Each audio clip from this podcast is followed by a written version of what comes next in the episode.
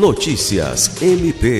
O Ministério Público do Estado do Acre, juntamente com a Vigilância Sanitária, o Instituto de Defesa Agropecuária e Florestal e a Polícia Civil, realizou mais uma ação para combater a comercialização de carnes de procedência clandestina no município de Tarauacá após o recebimento de denúncias alegando que um açougue estaria vendendo carnes com procedência ilegal, o promotor de justiça Júlio César de Medeiros acionou as demais instituições para uma diligência no estabelecimento.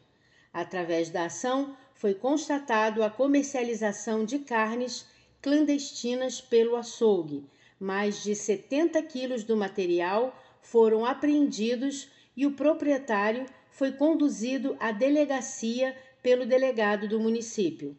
Foram feitas também ações em outros três açougues por descumprimento do Código Penal, que considera crime a propagação de doença contagiosa.